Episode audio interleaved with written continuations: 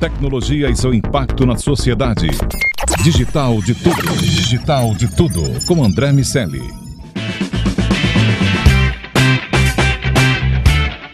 It's a new day.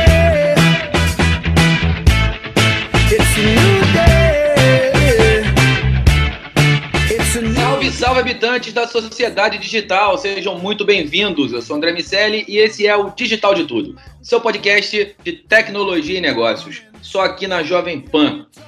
Hoje a gente vai falar sobre inovação. Estou aqui com o Guga Stocco, que é cofundador da Domo Invest e membro dos conselhos da TOTOS e do Banco Original. Tem uma história aí para grande no que diz respeito à inovação no mercado de tecnologia no Brasil e muitos casos para contar. Eu também com o Daniel Salvador e com o Iago Ribeiro, como de costume. Guga, seja muito bem-vindo. Obrigado, André. É um prazer muito grande estar aqui com vocês, poder discutir um pouco sobre inovação, né, e trazer, né, para as pessoas tudo aquilo que tem de novidades, né, e tentar ser uma lanterninha aí nesse mundo tão difícil que a gente está passando agora, né. É isso. Guga, me dá uma explicação geral sobre como o Covid vai, na sua visão, alterar ou influenciar o mercado de inovação no Brasil. Mas antes disso, faz para mim uma, uma retrospectiva da tua atuação nesse mundo de inovação. Legal, vamos lá.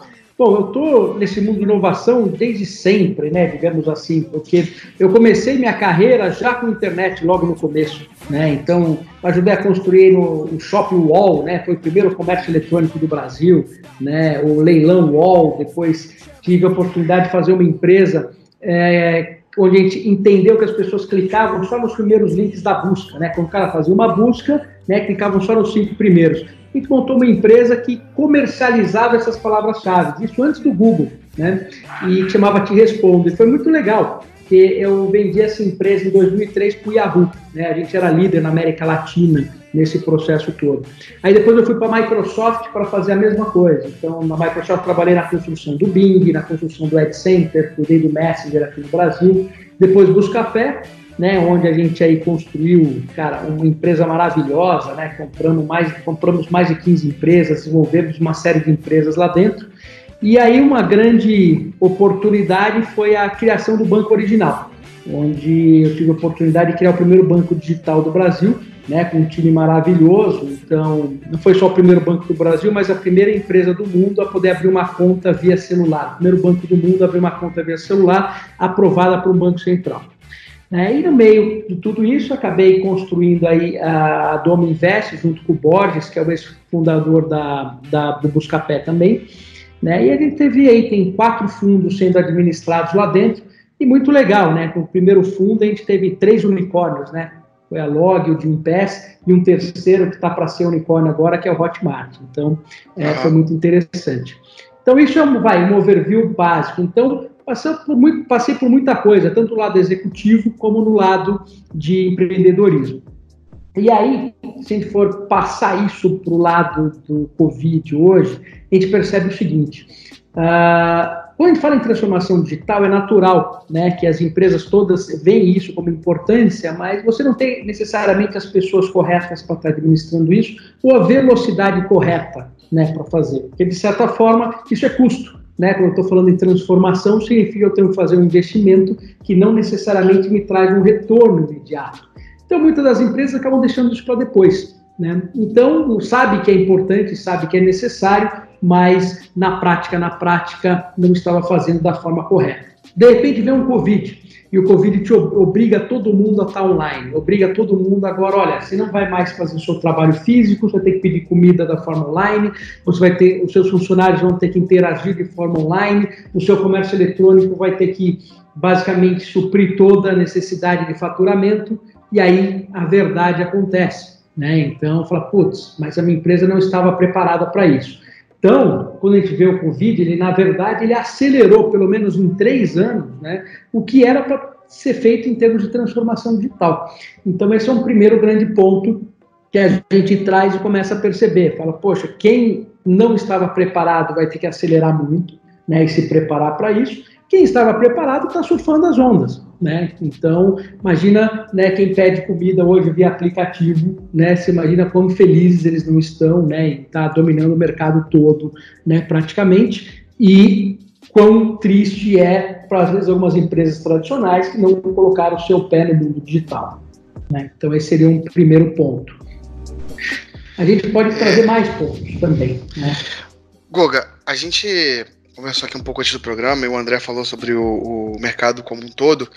E eu queria ver se você traz para gente o que você tem visto aí de destaque em inovação além do, além do, obviamente, todo mundo ter que ir para home office, todo mundo ter que eh, digitalizar, digitalizar os processos, quais foram os modelos de negócio, quais foram os serviços e produtos que surgiram é, durante esse período, esse período de, do, da pandemia?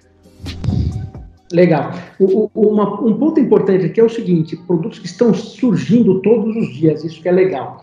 Então, para a gente entender o ponto principal nessa história, é, todo mundo, acho que a gente conhece né, aquela história da curva de adoção, né? Lembra? 2,5% das pessoas são os entusiastas, depois você tem os early adopters, né? Depois as pessoas que entram como um todo, e isso forma uma curva, né? Então, normalmente, quando você cria um produto digital, essa curva tem um período, esse período pode ser três anos, quatro anos, cinco anos, ele pode até não acontecer em determinados casos. Então, vamos usar um exemplo. Minha mãe, ela não usava nenhum aplicativo para pedir comida, nem iFood, nem Rappi, nem Uber Eats, nenhum desses, tá? É, porque ela ia lá no supermercado, comprava e tal. De repente, ela foi obrigada a usar. Então, a minha mãe, que era uma conservadora, que está lá na, na lá no fundo da, da curva, ela veio para frente da curva, tá? Porque ela foi obrigada a fazer isso, tá? Uh, então, o que está acontecendo? Essa curva, ela achatou, né? Então, aqui, essa curva que ela demorou dois, três anos, bum, ela veio e formou um pico logo no começo. Então, muita coisa acontecendo no começo. Então, por exemplo, Uh, eu tenho lá meu comércio eletrônico, mas as pessoas nunca usaram ele. De repente, todo mundo passa a usar esse comércio eletrônico. Tá? Então você precisa dar uma atenção muito maior para ele. Por quê? Porque isso foi achatou. Então isso é uma grande oportunidade. Tá? É uma grande oportunidade para se você quer lançar uma funcionalidade nova no seu aplicativo, é uma grande oportunidade para você lançar os seus produtos online. Eu posso te dar um exemplo de uma, de uma das nossas investidas, né, que é a Academia Ritual, né, então uma academia de Singapura que a gente trouxe para o Brasil, né? Só que ela é academia, ela, ela é física, né? Ela tem um, um, programa super legal, que é só 20 minutos, você treina em HIIT, etc. Só que com o Covid não, não tem o que fazer, né? Então, rapidamente, é, a gente colocou um aplicativo que ficou muito bom, porque ele já estava sendo feito, né? Então, você nunca conseguiria fazer um aplicativo naquela qualidade se ele não já estivesse sendo feito. E a gente percebeu o seguinte, por exemplo, as pessoas estão fazendo muito agora a ginástica dentro de casa e muitas delas vão continuar fazendo a ginástica dentro de casa. Então, isso foi, por exemplo, uma das tendências que a gente percebeu. E aí você começa a olhar uma série de produtos sendo lançados. Não sei se vocês chegaram a ver o Mirror.com, né? É, .co. Né? Ele é um espelho que você faz o streaming, quer dizer, o professor entra do outro lado, você se vê no espelho e o professor te vê também, quer dizer, e você faz todo exercício, você pode escolher aula de boxe, yoga, etc., que você faz dentro de casa também. Então a gente percebeu, por exemplo, que esse pedaço de, de fitness dentro de casa está crescendo muito, né, e, e vai ficar, né. O que, que acontece? Quando você faz um produto novo, tá, o que, que você precisa para esse produto funcionar? Gerar o hábito. Para gerar o hábito, você precisa usar ele constantemente. Por isso que a curva demora tanto. Como você está sendo obrigado a usar constantemente esses produtos, a criação desse hábito está sendo muito mais rápida. Né? Então, a adoção acaba sendo mais rápida. Então, é, isso tem que aproveitar, os empreendedores têm que aproveitar esse momento, porque é um momento que criação de hábito é muito difícil, mas agora com o Covid, como as pessoas não têm muita opção, elas acabam né, usando e criando esse hábito. Então, os próprios aplicativos para pedir comida, você fazer a ginástica dentro de casa, a parte de ensino, né? Ensino a gente pode perceber, a gente está vendo as lives acontecendo por aí, os podcasts e tudo mais, só que isso acaba virando, porque isso sempre existiu, só que muitas pessoas não tinham o hábito de ouvir o podcast, não tinham o hábito de fazer o ensino online. Ele começa a fazer isso uma, duas, três, quatro vezes, o que, que acontece? Aquilo entra dentro do hábito. Então, por exemplo, não sei se vocês separaram, teve uma notícia aí que foi acho que há dois, três dias atrás, né? que o Joey Rogan, né, que é um podcaster famoso lá nos Estados Unidos, está fechando um contrato de 100 milhões de dólares, né, para ser exclusivo dentro do Spotify, né? Então, onde que a gente viria aí um podcaster, né, uma pessoa que faz um podcast, valer 100 milhões de dólares, né? Então, olha a velocidade das coisas.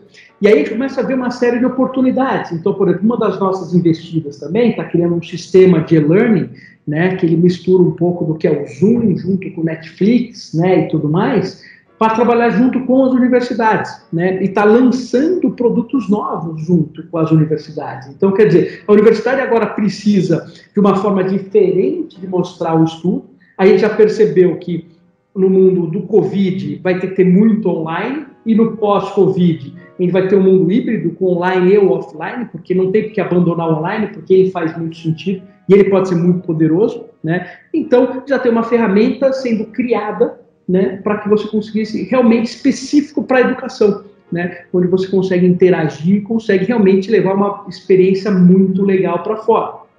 Então, a gente vê oportunidades nesse sentido também.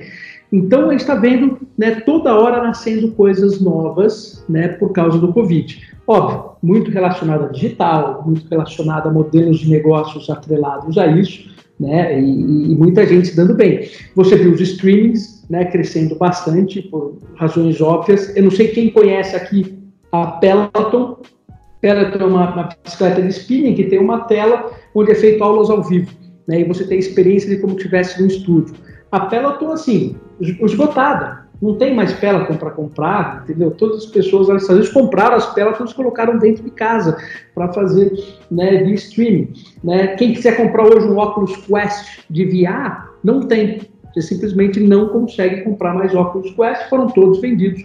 Né? Então, você vê experiências em VR né, também começando. Então, uh, imagina, se foi sold out os óculos, você acaba tendo uma quantidade de pessoas que passam a usar esse, esse produto, que passam naquele momento né, de adoção muito mais rápido, então a gente vai ver que o mercado de VR, por exemplo, também vai crescer muito mais. E por aí vai. Se a gente usar essa lógica, você percebe bastante coisa nesse sentido. Sim, sim, Google. Agora, é, é você estava falando dessa, de todos essas, esses pontos de inovação, né, que é realmente fantástico. A gente está cada vez mais se, se aproximando dessa realidade ali do, do jogador número um, aquele filme e o livro também, né? Que, que ele tinha até aquele traje tático que, que era sensitivo para para realidades imersivas, né? Agora, é, um ponto que eu fico pensando é que todo esse movimento do Covid, ele tá essa, essa transformação forçada e esse pico que você falou, que está chegando, que chegou mais rápido, né, de adoção das tecnologias, é, ele está vindo também num período muito traumático é, no ponto de vista psicológico. Então, é, os, a, o impacto psicológico da reclusão é grande nas pessoas, né?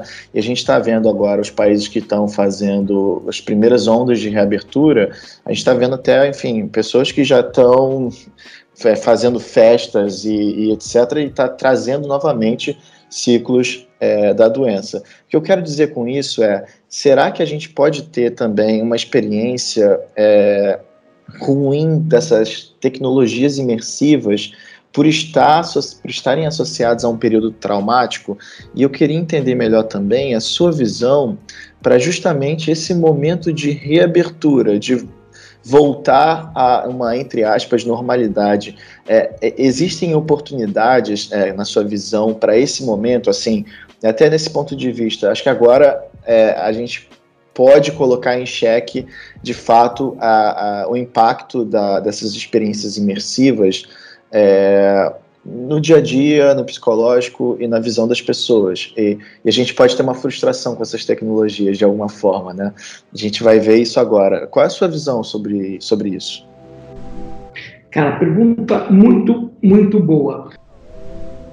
O ponto é o seguinte: toda tecnologia nova, é, ela traz pontos positivos e negativos. Tá? É, isso não acontece só com tecnologia. Tá? Na verdade, conforme a, a, o ser humano ele vai evoluindo, né, você acaba trazendo pontos que você tem pontos negativos e positivos. Você nunca consegue alguma coisa ser 100% positiva. Né? Então, você vê que os chineses lá atrás já tem o yin yang, né? então já, já vem trabalhando nesse sentido. Então, quando a gente fala de uma tecnologia imersiva, ela está muito no começo ainda. Tá? É, mas o que acontece? Só para você ter uma ideia, eu estou falando de um VR hoje, né, uma realidade, é, um virtual reality. É, se a gente consegue ter um óculos que tenha uma capacidade mais ou menos 12K, ela fica próxima do olho humano, né? É, e se você consegue abrir o campo, quer dizer, ter uma lente que tem um campo de visão maior, eu consigo ter 12K, eu consigo aumentar o processamento desse VR, né, você passa a ficar muito, muito próximo do que é humano, e o teu cérebro, depois de 3, 4 minutos, já começa a processar aquilo como uma realidade, tá? Então, o que, que significa? Significa que você vai ter experiências de educação fantásticas, imersivas, de entretenimento fantásticas, só que quando você tira esse óculos, você entra no mundo real, né? Então, por exemplo, eu estou usando um óculos imersivo, eu estou viajando para o Japão, eu estou vendo né, o mundo inteiro e tendo experiências do mundo inteiro. Depende, quando eu tiro o óculos, eu tenho que ir andando até a cozinha. Né? Tem a é, frustração isso causa, É, vai causar frustração. Vai, caramba, puta, mas vai até, precisa fazer tudo isso para ir até a cozinha. Eu estava no Japão até há, há, há cinco minutos atrás. Né? Então, isso é, é uma, é, vai causar novos problemas. Né? O que acontece é que assim, os jogos, né, é, quando você cria uma estrutura virtual, você precisa gerar o hábito, você acaba gerando muita dopamina na cabeça das pessoas. Né? Então, é aquela história de dopamina. E quando você vai fazer uma compra na Amazon, a Amazon é muito boa nisso, porque você aperta um botão para comprar aquele produto, né, você tem um lance de dopamina na sua cabeça. Você recebe aquele produto, outro, outra dopamina. E as pessoas acabam viciando nisso. Né? Então você pode facilmente no VR começar a ter experiências legais, essas experiências legais estimulam a dopamina, quando você tira o VR, a dopamina cai e você entra em depressão.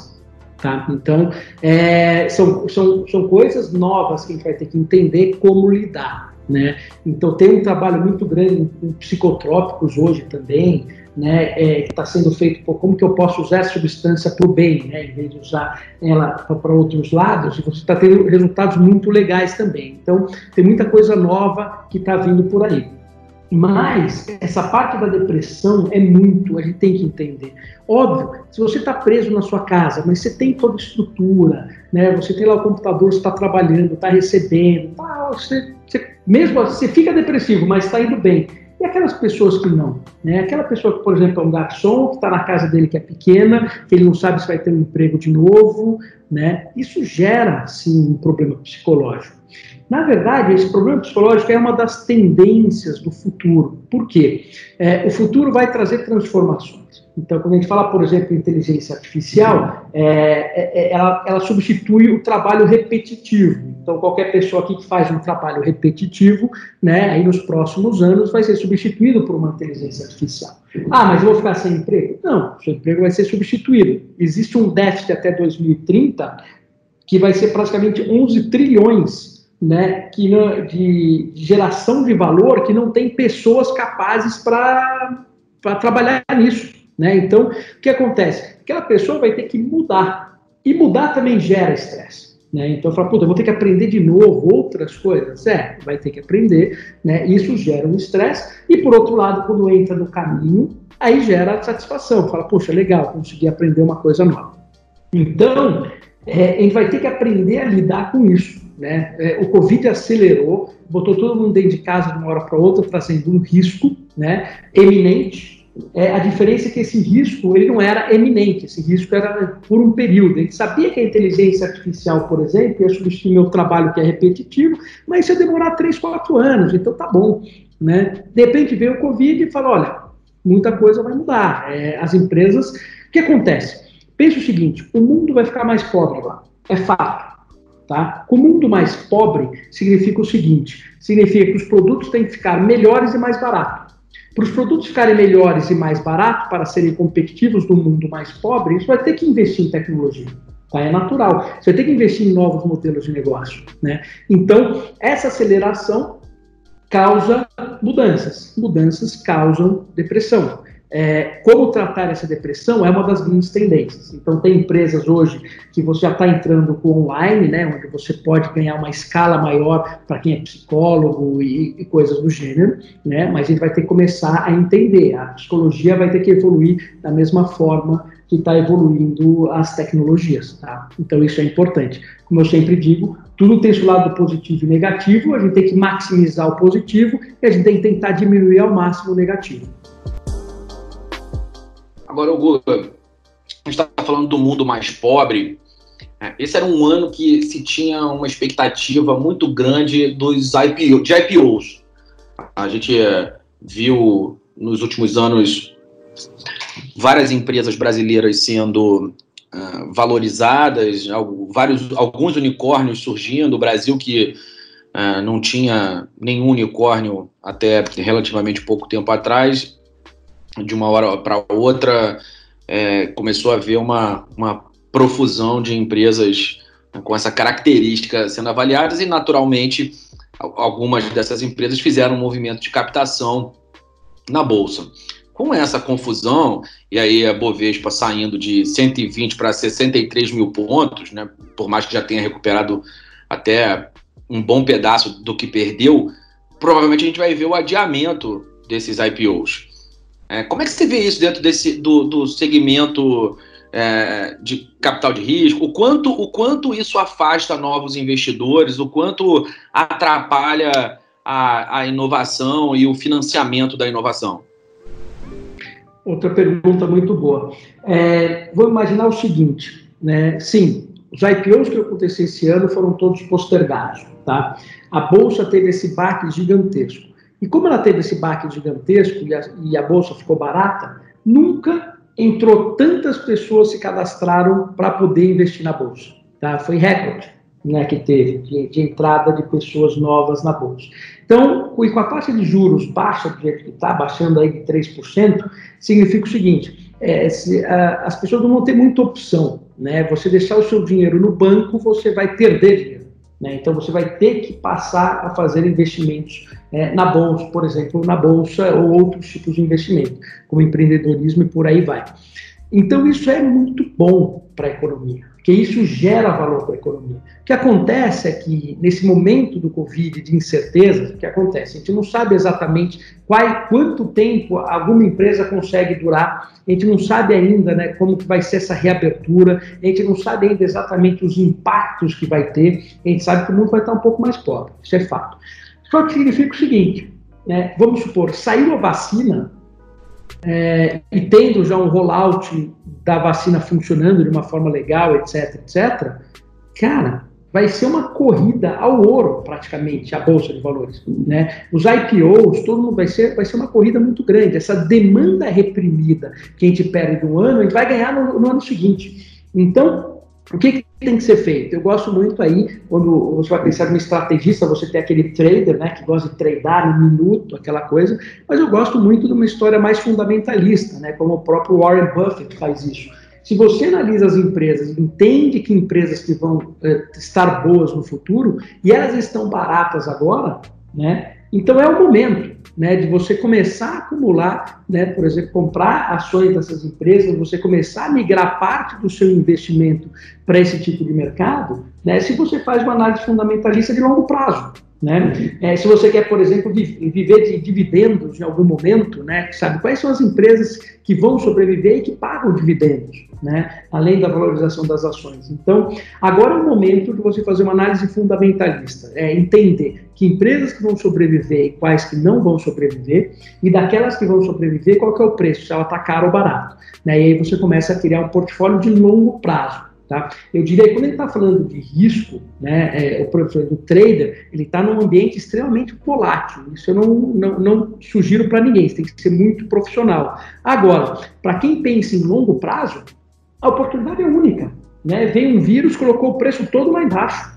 Né? Então, olha que oportunidade fantástica. E ano que vem vai começar uma série de IPOs né, assim que tiver vacina, tudo organizado, e é fato, né, é, com os juros do jeito que está, esses IPOs vão ter sucesso.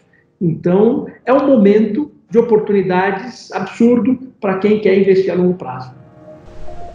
o Brasil está muito barato em dólar também. Né? A gente não sabe se toda a confusão política econômica que a gente ainda está, é, se isso vai ser suficiente, se ajustar um pouquinho vai ser suficiente para diminuir a aversão ao risco dos estrangeiros em relação ao, ao nosso país, mas o Brasil, em função da desvalorização do real, ficou muito barato para comprar em dólar. Então, uh, investidores com um apetite um pouco maior uh, certamente vão, vão chegar. A gente tem que fazer o nosso dever de casa para não deixar que todas essas incertezas sobre o nosso futuro atrapalhem a chegada deles.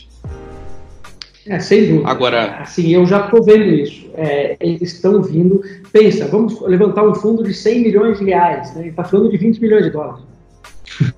Entendeu? É, Exatamente. Dizer, não, é nada. Curioso, né? não é nada. E, e, essas coisas vão mudando de patamar. Quando você, quando você olha é, essa conversão, cara, dois anos atrás, um ano atrás, né, setembro do ano passado, a gente estava falando de um dólar a 3,70, 3,80. É, isso muda completamente a perspectiva de captação de, de uma empresa e a necessidade de financiamento também, de caixa. É, ainda mais como para fazer, um, fazer tecnologia girar aqui no Brasil, eu não preciso ser um comprador em dólar, eu posso só captar e me resolver no mercado interno, realmente está muito barato para tocar a operação aqui no Brasil. Sem dúvida, sem dúvida nenhuma. E outra oportunidade, né? quando a gente fala das oportunidades que o Covid trouxe, o dólar nesse preço, o Brasil pode exportar. Então a gente fala muito do, do, do mundo de agro e tudo mais, mas vamos falar um pouco de tecnologia. Poxa, ficou barato você fazer a tecnologia no Brasil, tá? Tanto é que uma das coisas que eu olho até como investidor e tudo, eu falo, ok, é, é igual a China, é igual a China, não, igual a Índia, eu não gosto muito, vou exportar mão de obra, né? Então, pegue para fazer o meu software aqui, eu já não gosto muito. Agora, criar plataformas aqui no Brasil que podem ser operadas fora, quer dizer, você tem um custo em real e está vendendo em dólar. Né? Então, você usar a cabeça, então, principalmente essas startups novas, olha, chegou a hora de você pensar que nem as pessoas pensam em Israel, na Suécia e até mesmo na Argentina, criar produtos para o mundo. Né? Criar produtos para o mundo é uma oportunidade ímpar no Brasil agora, você criar produtos para o mundo, em vez de criar produtos só visando o mercado interno. Né? Por quê? Porque você vai vender em dólar. Né? Não importa se você está falando aí de, de, de que tipo de plataforma, né? Mas essas plataformas que podem ser criadas aqui no Brasil têm que ser exportadas. Então, eu diria até que o governo teria que ter até incentivo de fazer um trabalho muito forte para isso, porque a grande oportunidade que a gente tem de exportar software a hora e agora, né? Então, eu acho que, assim, eu, por exemplo, procuro empresas né, a gente está como fundo olhando empresas que estão criando plataformas globais e não plataformas locais. Certo, Google. Aí você está falando aí da tua análise, né, na hora de pensar em que startup você vai investir e etc. Você teria mais algumas dicas além dessa que você falou sobre pensar global é, para nossos amigos das startups que nos ouvem? Eu tenho sim. É, eu acho que está, esse momento de crise trouxe deixa algumas coisas latentes, tá? Então, por exemplo, é, você tem que criar uma empresa antifrágil. Né? Então, o Taleb já cunhou esse termo. Para quem não conhece a questão do antifrágil, o que, que é? Você tem um restaurante, ele é frágil. A rua de restaurantes, que tem mais de 40 restaurantes, é antifrágil. Por quê? Porque se quebra dois, três restaurantes, a rua continua sendo a rua de restaurante. Tá? Se o restaurante quebra, ele morre. Então, o restaurante é frágil, a rua é antifrágil. Então, é, a gente percebeu, veio essa crise, mas a gente entendeu o seguinte: o mundo é mais frágil que a gente imaginava. Tá? Até então você imaginava só que situações iam, poderiam acontecer, o aquecimento global podia subir em 1% a água, isso vai acontecer daqui 40 anos, tal, tal, tal. De repente vem um vírus e as coisas acontecem do dia para noite. Então, ele pode ocorrer outras coisas semelhantes. Então, a sua empresa tem que ser antifrágil. Então, esse é um ponto importante. Tem que criar uma empresa que consiga sobreviver a tudo isso. A gente percebeu também que o capitalismo é frágil. Né? Muitas empresas não vivem três meses sem seu fluxo de caixa. Tá? Que é natural, somente o varejista, né, que ele compra agora para pagar em 90 dias e se ele não vender, ele quebra. Né? Então, é muito frágil empresas desse tipo, elas precisam ser mais sólidas né, em cima de tudo isso. A gente percebeu também que é, é ter que migrar para aquele conceito que a gente chama de light assets, né? Então, eu tenho que estar tá digitalizando o máximo possível que eu posso né, da minha empresa, transformando em plataformas e ecossistemas no máximo possível, né? Porque, por exemplo, você tem aí 150 lojas físicas, né? E ocorre uma, uma situação dessa, olha que complicado que é, né? Se você não tem uma parte online muito, muito forte, você tem um problema. Outra coisa, as empresas têm que responder muito rápido, né? Então, o fast response, né? Para ação tem que ser rápido. Então, não dá mais ah, vamos esperar para ver um comitê, vamos entender o que, que pode ser feito. Não, a gente vive num mundo VUCA, esse mundo é muito rápido, você precisa tomar decisões rápidas. Um outro ponto importante é que os problemas agora são mais complexos. Então, a tomada de decisão, que era mais fácil, ela é um pouco mais difícil. Até porque uma tomada de decisão complexa, ela nunca tem certo ou errado, ela é ponderada. Ela está 80% certo e 20% errada. Se você conseguir chegar nesse, nesses 80%, você tem que tomar essa decisão. Então, você vem com pontos positivos e negativos em toda decisão que você toma. São decisões do mundo complexo que a gente não foi treinado nem preparado para tomar esse tipo de decisão. A gente está acostumado com 0 e 1. Um, né? Isso é muito importante. É, é, a, a, transformação digital também está em cima de tudo isso, então o teu produto que você está criando, ele tem que nascer digital, mesmo que ele seja físico, né? O, o que, para a gente não falar só de mundo digital, que eu acho que isso também é, é não é justo, né? Mas quando eu estou falando do mundo físico, gente está falando de experiência. Né? Então, se você tem uma loja, você tem um shopping, você tem um restaurante, o que vai prevalecer vai ser muito relacionado à experiência. Então, a experiência que você traz para as pessoas, porque eu acho que esse mundo do Covid, você vai ver muita gente querendo sair, ter boas experiências, eu acho que isso vai crescer muito. E eu gosto de um termo né, é, que isso, isso eu uso para as empresas que são um pouco maiores, né, que o próprio Elon Musk fala muito, que é a questão do first principle, né, quer dizer, quando ele foi construir lá o, a SpaceX, né, ele viu que o preço dos foguetes eram muito caros, ele falou, pô, por que um foguete pode custar tanto, né, que se eu, se eu desmonto esse foguete e vou cotar essas peças, né, é, é no mercado de commodities, ele é muito mais barato, né, então você existe muita ineficiência no processo e muito legado no processo. Então, no First Principle, ele decupa tudo isso e vai até a primeira pecinha e depois reconstrói tudo. Quando ele fez isso com o foguete, ele conseguiu construir um foguete com 2% do preço. Então, eu acho que as empresas têm que começar a fazer o First Principle, decupar o seu processo, por exemplo. Né? Pra, só para você ter uma ideia, entre matar um boi e colocar um bife na sua mesa, tem mais de 240 empresas no meio do caminho. Né? Então, imagina que não dá para utilizar para baratear comida, por exemplo. Então, eu acho que um grande momento agora, como o mundo vai ficar mais, mais a gente vai ter que produzir mais barato e melhor, essa questão do first principle é muito importante. Uma startup já pode nascer nesse processo, já pode construir isso do lado. E existem muitas oportunidades para as startups que podem pegar o mercado tradicional, decupar ele e reconstruir esse mercado, né, usando uh, uh, esse conceito do first principle. Então, isso são aí algumas ideias, né, que vêm e lembrando também que é outro ponto, né, é, os hábitos estão mudando das pessoas e muitos hábitos vão ficar. Né? Então, home office, né? Então, ele está fazendo plano de apartamentos, né? Apartamentos que a gente costumava ver aí uma grande tendência de 30, 40 metros quadrados, a gente já percebeu, peraí, mas o apartamento desse eu não consigo ter um home office. Ou se eu vou construir um condomínio, eu tenho que pensar que as pessoas vão estar tá trabalhando também em casa. Né? A gente vai estar tá fazendo plano de escolas, né? Que nem você fala em omnichannel no varejo, a escola também vai estar tá fazendo online junto com o presencial. Vai ter as duas coisas, né? é, indústria de games, você aprendeu, você começou a usar, vai continuar, né? E a telemedicina, olha, eu vi uma pandemia para provar a lei da telemedicina, olha que absurdo, né? Olha que assim, se a gente parar para o mundo que a gente vive, né? Mas em telemedicina se prepara para uma revolução, né? Que vai vir por aí. Então, eu acho que assim, está no momento ótimo para as startups, está no momento perfeito para quem quer investir tá? Entrar no mundo barato, cheio de oportunidades, que quem tem visão, né, processos e faz a coisa de longo prazo, provavelmente vai ter sucesso. Guga, para a gente fechar, ah, quem estiver ouvindo a gente, tiver uma startup e quiser procurar a Domo, é, que tipo de startup vocês procuram? Que tipo de startup se dá bem com a Domo? Olha, a Domo tem, uma tese que segue algumas coisas importantes, tá? É, o prime, o primeiro ponto crucial é o empreendedor. Né? A gente quer uma pessoa que esteja realmente comprometida com aquilo que ela está construindo. Tá? Então, porque às vezes uma ideia é que não seja muito boa, mas um empreendedor muito bom, a gente consegue pivotar e trabalhar essa ideia em cima do empreendedor. Então, o ponto principal é o empreendedor. Quão comprometido ele está, né? Está querendo fazer realmente dessa ideia, desse projeto dele, a vida dele.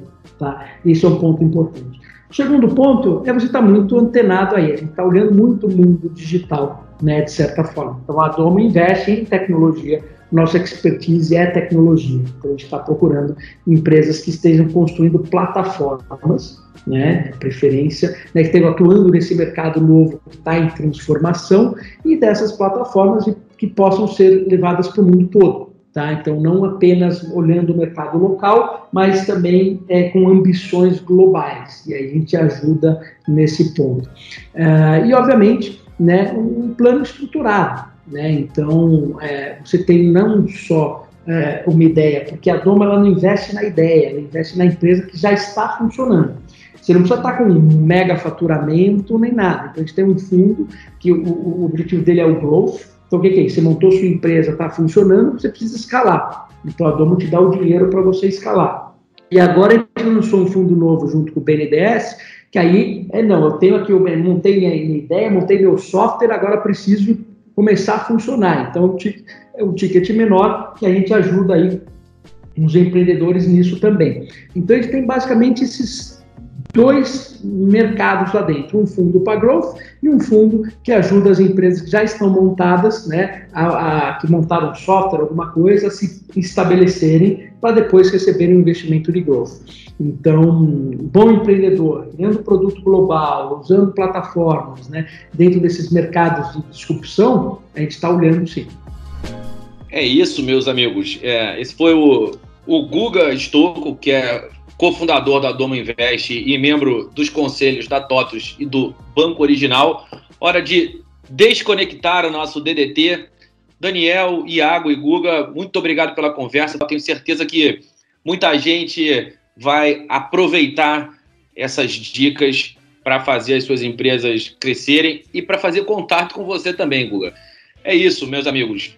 Um abraço para todo mundo. Semana que vem Valeu, tem mais, mais informações pessoal. sobre o Guga, sobre a Domo e sobre o mercado empreendedor. Vão estar no www.digitaldetudo.com.br ou lá no arroba digitaldetudo no Instagram. Um abraço para todo mundo. Um tchau, abraço, tchau. pessoal. Tchau, tchau. Um abraço. Tchau, tchau pessoal.